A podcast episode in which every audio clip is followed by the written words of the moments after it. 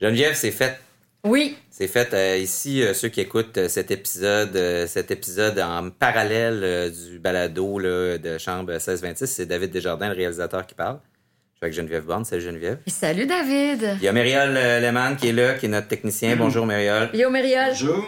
Alors, euh, fait que on est là dans la chambre, puis on est au lendemain de- le- du dernier enregistrement de, du, du balado. Euh, on a fini ça avec Machine Gun Kelly Oui. euh, sur les chapeaux de roue C'est hier. un personnage, hein? ouais, ouais, ouais, ouais, vraiment. Mais j'adore ce genre de personnage. Il y a, y y y des trucs, tu sais, moi, ce que j'aime avec. C'est un rappeur articulé. Oui. Euh, tu vois qu'il a réfléchi beaucoup à ce qu'il fait. Puis c'est une affaire qui est revenue souvent dans, dans tous les gens à qui on a parlé, moi, je trouve. Ils étudient la musique, tu sais, ils étudient ce que les autres font. Il nous parlait de, tu sais, Machine Gun Kelly, il nous parlait de biographie de DMX ou. euh, Ouais. Mais même aussi de rocker, tu sais, puis. Mais beaucoup de gens nous ont parlé de, de ce genre de choses-là, tu sais. euh. Oui, puis beaucoup de gens ont parlé de, de liberté et d'authenticité. Ça, c'est revenu aussi beaucoup. Ouais. Comme lui, par exemple, Machine Gun Kelly, il avait une fascination pour Kurt Cobain. Ouais. Mais ce qu'il aimait de Cobain, c'est justement son authenticité, son désir de faire les choses à sa façon. Ouais, le fait qu'il s'en fiche un peu là, de, Ouais.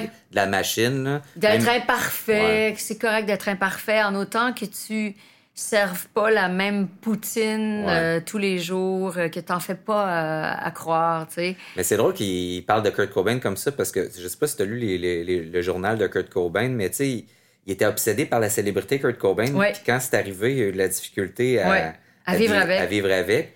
Puis on sent que Machine Gun Kelly, c'est un peu la même affaire, tu sais. Que Il a rêvé d'être célèbre. Et euh, là, il goûte euh, à la célébrité et il y a des choses qui lui déplaisent, euh, des choses avec lesquelles il est vraiment pas à l'aise. Mais en même temps, il y a la fierté d'avoir réussi.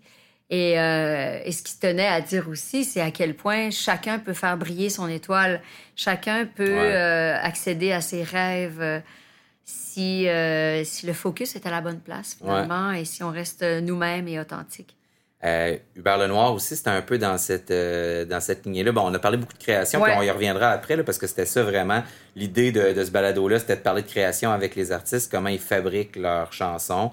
Bon, ils la fabriquent, comme on disait, en, en s'inspirant, en voyant comment d'autres artistes ont, ont travaillé. Mais il y a- ces deux artistes-là ont vraiment un rapport neuf à la célébrité ou à la reconnaissance. Hubert, lui, très, très jeune, super articulé. Oui, Mais aussi, on sent là, que là, il commence à sentir le contre-coup de cette popularité instantanée. Là. Complètement. Puis en même temps, on sent le désir de faire vraiment ce qu'il veut, Ouais. de pas faire de compromis, de pas faire de pirouettes pour plaire, Ouais, mais de vraiment s'exprimer librement, quitte à ce que ça déplaise. ouais. Sauf que jusqu'à maintenant, ça déplaît pas. Oui, bien sûr, ça déplaît à certaines personnes, mais il charme beaucoup les gens. Puis euh, il est vraiment sur une lancée incroyable. Comme quoi, c'est payant d'être vraiment soi-même. Ouais, puis que. Moi, j'ai comme le sentiment aussi qu'il y a un désir de, de ça. Tu sais, après des, des, des années où on, on a fait euh, du showbiz, euh, surtout au Québec, là, très, très formaté, euh, où on a l'impression que tout est préemballé souvent, là, tu sais. même dans le rock ou ces, genres de, ce- ces choses-là. Puis c'est un peu, ça rejoint un peu ce que Machine Gun Kelly dit aussi. Tu sais, c'est.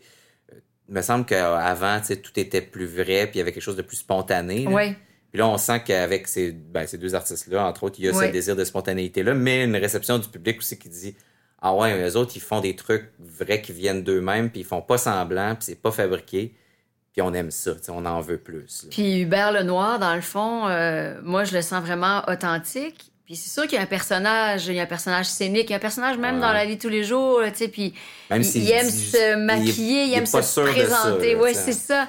Mais c'est que tu peux être authentique même à travers ça. C'est que Ouais. c'est pas nécessairement un, un personnage, c'est peut-être plutôt un mode d'expression. Lui, son corps, c'est son Ouais, canevas. c'est comme un masque qui te permet d'être qui tu veux quand tu vas dans un genre de bal masqué. Là, sais. Ouais, ouais. Euh, un truc qui fait que les gens. T'es pas complètement toi, fait que tu peux être complètement toi. là. Oui, c'est ça. C'est ça. C'est ça. Ça, ça. ça décoince complètement. Ouais. Euh, je pense qu'on. Ce qui est, moi, je sais pas pour toi, mais moi, j'ai trouvé ça assez euh, touchant souvent de aller à l'intérieur justement du processus créatif de tous ces gens-là. Tu sais, tu leur as posé des questions. Le fait qu'on était dans ta chambre pour vrai, Ouais. tu sais, euh, qu'on s'assoyait comme ça, tu sais, autour d'eux, puis il y avait pas beaucoup de monde dans la chambre, parce que les gens, tu sais, les gens ne voient pas de quoi ça a l'air, mais on est dans une suite. Oui. euh, ton lit est à côté, euh, il y a une table qui nous sépare où Mériol euh, est assis, fait la technique, tout ça, mais on est comme dans un petit salon, Oui. puis t'étais assis en face des artistes. Oui, c'est ça. Il y a vraiment une, une bulle d'intimité qui a été créée. Puis euh, euh, je crois que c'est propice à la conversation et aux confidences, euh, tout ça. Puis je pense qu'il y avait un désir aussi de, pas de démystifier, mais de comprendre davantage comment les artistes écrivent leurs chansons. Comment ils créent, puis qu'est-ce qui les inspire, puis d'où elle vient cette inspiration-là. puis- Parce que ça nous fascine. c'est fascinant. Il y a une part de mystère là-dedans. Et euh, on se rendait compte d'une entrevue à l'autre que des fois, c'est quelque chose de d'inexplicable, en fait, d'incompréhensible pour eux-mêmes. Ça arrive de quelque part. C'est comme s'ils deviennent un, un channel. Ouais, autant chez Wonder qui nous ont dit ça. Oui, euh, puis il y a Claude Pelgag. ouais. Claude Pelgag qui, finalement, euh, euh, était aussi euh, étonnée elle-même, en fait, Ouais. de cette source-là qui... euh, on ne sait pas d'où ça vient. pourquoi euh, l'agence, ces, ces motifs-là, ces idées-là ensemble, elle sait pas. Mm. euh, ça, c'est, c'est vraiment arrivé euh, très, très souvent, effectivement, qu'ils nous ont dit ça. Puis a cette espèce de magie-là. Puis je pense que c'était une des raisons pour lesquelles on, on voulait parler de, de ça, c'est que ça fascine les gens. tu sais, c'est- Oui. La, la création, ça fascine tout le monde, mais ça fascine les créateurs avant tout. C'est ça, ils sont fascinés eux-mêmes. En fait, c'est comme si euh, ils, ils possèdent un talent qui est finalement un mix entre le travail, une discipline de travail, et une partie complètement magique aussi. Exact. Un don qu'ils ont reçu, puis on sait pas trop d'où ça vient, comment ça fonctionne. Mais il y a quelque chose d'un peu sacré, puis que tu veux, tu veux pas perdre. euh, Ouais, c'est comme une antenne qu'ils ont, là. Oui. ça, Puis c'est comme, euh, moi je dis tout le temps, c'est comme une antenne qui est comme entre la tête puis le cœur, là. Oui, c'est comme, ils sont capables de percevoir des trucs. de capter Ouais. des choses, de après ça, recevoir. mettre ça en forme, puis... Ouais. Euh, moi, j'ai bien aimé que quand Phoenix, il te raconte qu'il documente tout ce qu'ils se disent dans, dans le studio. Ouais. Sais, le dernier album, Tiamo, c'est deux ans de travail. Ouais. Puis toutes les conversations, puis tout ça. euh, puis ils, ben, ils font comme les Beatles qui faisaient ça. Les ça. Beatles faisaient Ouais. ça dans leur Ouais. séance d'enregistrement. C'est pour ça qu'il y a tellement de blagues, de, de- de- d'anecdotes, euh, de délires des Beatles euh, qu'on a pu entendre, en fait, Ouais. parce qu'ils échangeaient beaucoup à travers les pistes. Puis euh, euh, souvent, ils reprenaient la même chanson à plusieurs reprises. Puis là, il y avait des variations aussi. Et, euh, tu sais, il y, a- il y a même... euh, c'est dans quelle chanson, donc, à la fin, John Lennon, il dit I got blisters on my fingers, ou bien c'est. Ringo, peut-être, ou c'est John? Je me souviens plus. Mais en me- tout cas, genre, j'ai les doigts en sang, ouais. là, tu sais, parce qu'ils ont joué, ils ont joué, ils ont joué.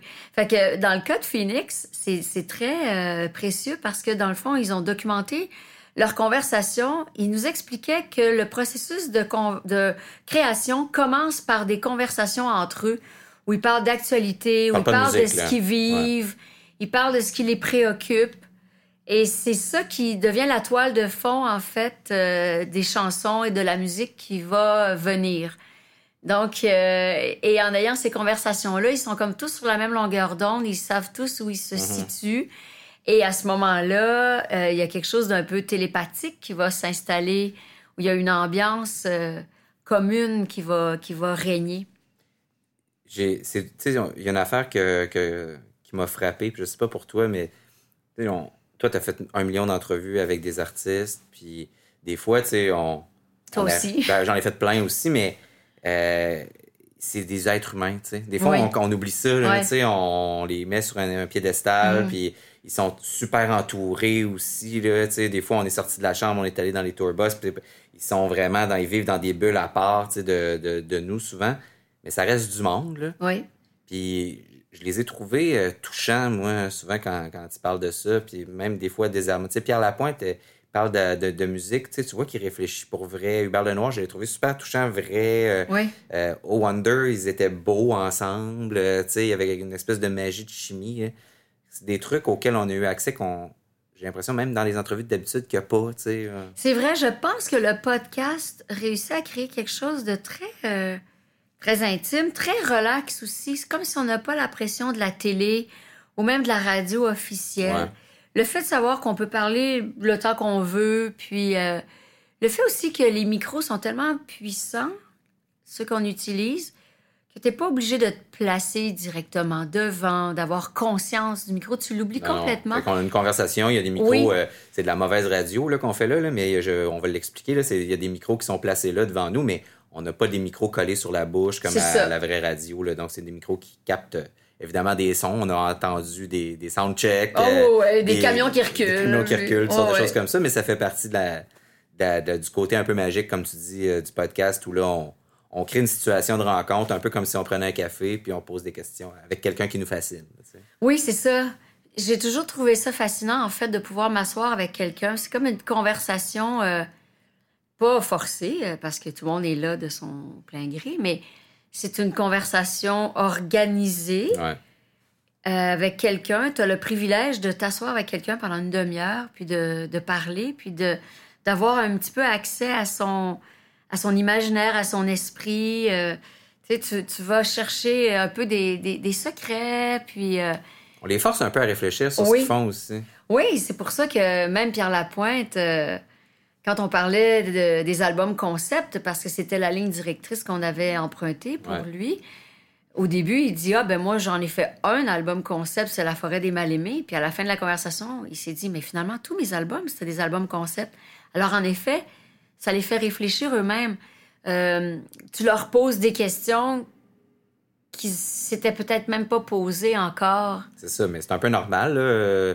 Si tu faisais la même chose avec moi sur ma job, probablement que Ouais. si- ça- on aurait le même résultat. Tu m'obligerais à, À réfléchir à à, sur- à quelque des chose. choses que je fais automatiquement ou auxquelles que j'ai pas nécessairement approfondi. Dans... Oui, parce que des fois, il y a des questions très basiques, hein, puis c'est une question que, que j'aime beaucoup poser aux artistes, puis ça peut avoir l'air tellement banal, mais en même temps, c'est tellement révélateur, c'est pourquoi? Pourquoi tu crées? Pourquoi tu as besoin de créer? Tu as besoin d'écrire des chansons? Ouais.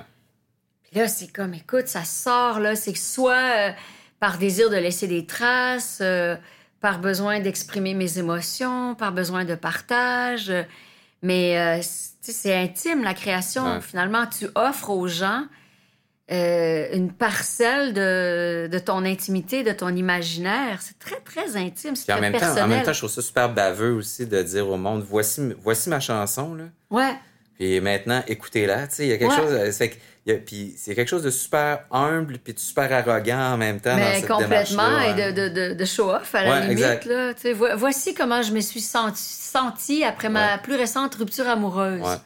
Je vous partage ça. Ouais, exactement. Ça prend du courage aussi. Ouais, exact. C'est un, comme un, un espèce de mélange de tout ça. Là.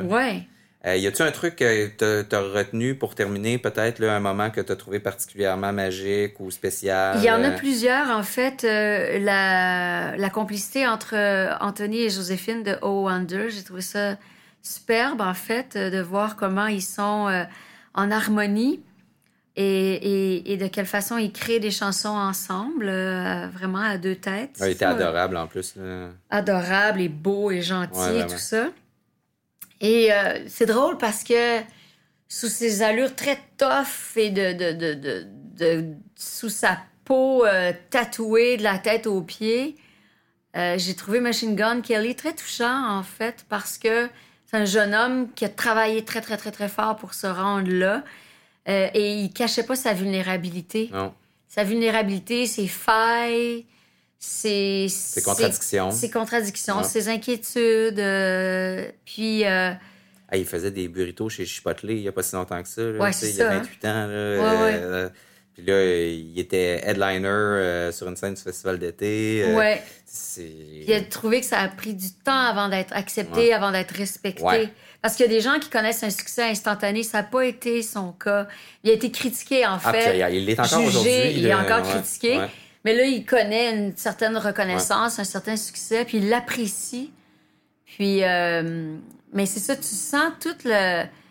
Il a parlé aussi de son vécu de- dans l'enfance. Ouais. Euh, c'est- quelqu'un qui a été abandonné. euh, tu tu, tu sens les failles, là. Tu, tu, tu les sens. Puis en même temps, tu sens le, le, le courage de, de, de se lancer, de se présenter euh, publiquement avec toutes ces failles-là. Ouais, puis de faire ce que lui a envie de faire. Oui, Avec tous les risques que ça comporte. Là, euh, Ouais. Et puis le rapper va peut-être devenir un chanteur rock. Ben oui, c'est ça qu'il nous a dit. hein, Ça, c'est Ouais. une, une révélation, mais on Ouais. le sentait venir un peu quand même, là, dans le sens où quand tu lis beaucoup d'entrevues avec lui, puis que tu en vois beaucoup, tu sens que, comme tu parlais de sa fascination pour Kurt, pour Kurt Cobain tantôt, mais tout le rock, son film préféré, c'est Almost Famous. Ouais. Il a, il a Almost Famous de tatouer sur le ventre. sur le ouais, corps. C'est ça, exactement. Fait que, c'est vraiment... euh, il tripe sur le rock, sur l'histoire du rock, sur... euh, fait que ça, on, on voyait venir un peu qu'il s'en allait, puis il joue de la guitare. Ouais. Ouais, vraiment, on a vécu là, des, des trucs euh, vraiment le fun. Je te remercie euh, d'avoir fait ça avec nous autres. Merci, David. Puis euh, c'était super agréable. Merci Mariole. euh, Merci, Mariole! ouais. Mariole qui nous a suivis dans toutes nos affaires, euh, des trucs de dernière minute. euh, Qui a su s'adapter ouais, euh, si bien. Et oui, qui a envoyé. des- qui- As-tu envoyé des étrangers chercher tes enfants à la garderie ou ça a été correct? Non, c'était correct. Puis euh, donc. euh, oh, Moi, j'ai j'ai pas d'enfant, alors aucun enfant n'a été abandonné cette Bon, semaine. aucun enfant n'a été abandonné pour la production, dans le cadre de la production de ce balado. C'est extraordinaire. Merci à Samantha McKinley, Isabelle Grenier, toute l'équipe des communications du festival d'été. Vraiment, euh, vous avez été super. Euh, Ils nous ont beaucoup, beaucoup, beaucoup aidés. Énormément de souplesse. euh, Puis euh, ils ont été très convaincants. Donc, euh, ça a très, très bien fonctionné avec euh, toute l'équipe. Vraiment, là, hier soir, euh, je revenais du spectacle de Beck. Puis je me disais, Colin, le festival s'est rendu tellement un truc là, Ah, mon Dieu, c'est tellement bien organisé, là. bien huilé. tu sais. Il était en train de ramasser le parc de la il avait fini de ramasser le parc de la francophonie, il était minuit et demi. C'était comme si c'était rien passé ou presque. là. Euh, puis ben les communications, c'est pareil. C'est vraiment là, ils sont euh, impeccables. Tout, c'est vraiment une belle organisation. On est content de travailler avec eux. Moi, c'est mon festival euh, de musique préféré. Ben, Vraiment. je- je- Toute ville, toute catégorie confondue. c'est vraiment mon festival extraordinaire. préféré. Donc, euh, merci euh, au festival euh, d'avoir fait ça avec nous. C'était c'était comme euh, l'espèce de, de, de, de, truc en marge qu'on avait le goût d'enregistrer puis de partager avec vous. On voulait nos impressions de comment ça s'est passé. Donc, merci beaucoup Geneviève Borne. Moi, c'est David Desjardins, réalisateur du podcast. Maria Lehmann était là pour la technique, prise de son. Louis-Philippe Bouliane euh, qui s'occupait, euh, qui va s'occuper en fait parce que c'est pas fait encore, euh, qui va s'occuper du montage que vous allez entendre ou que vous avez peut-être même déjà écouté des différents épisodes de ce balado qui s'appelle Chambre 1626. Salut Geneviève. Salut, David. Salut, Québec. Salut le monde. Salut, le monde.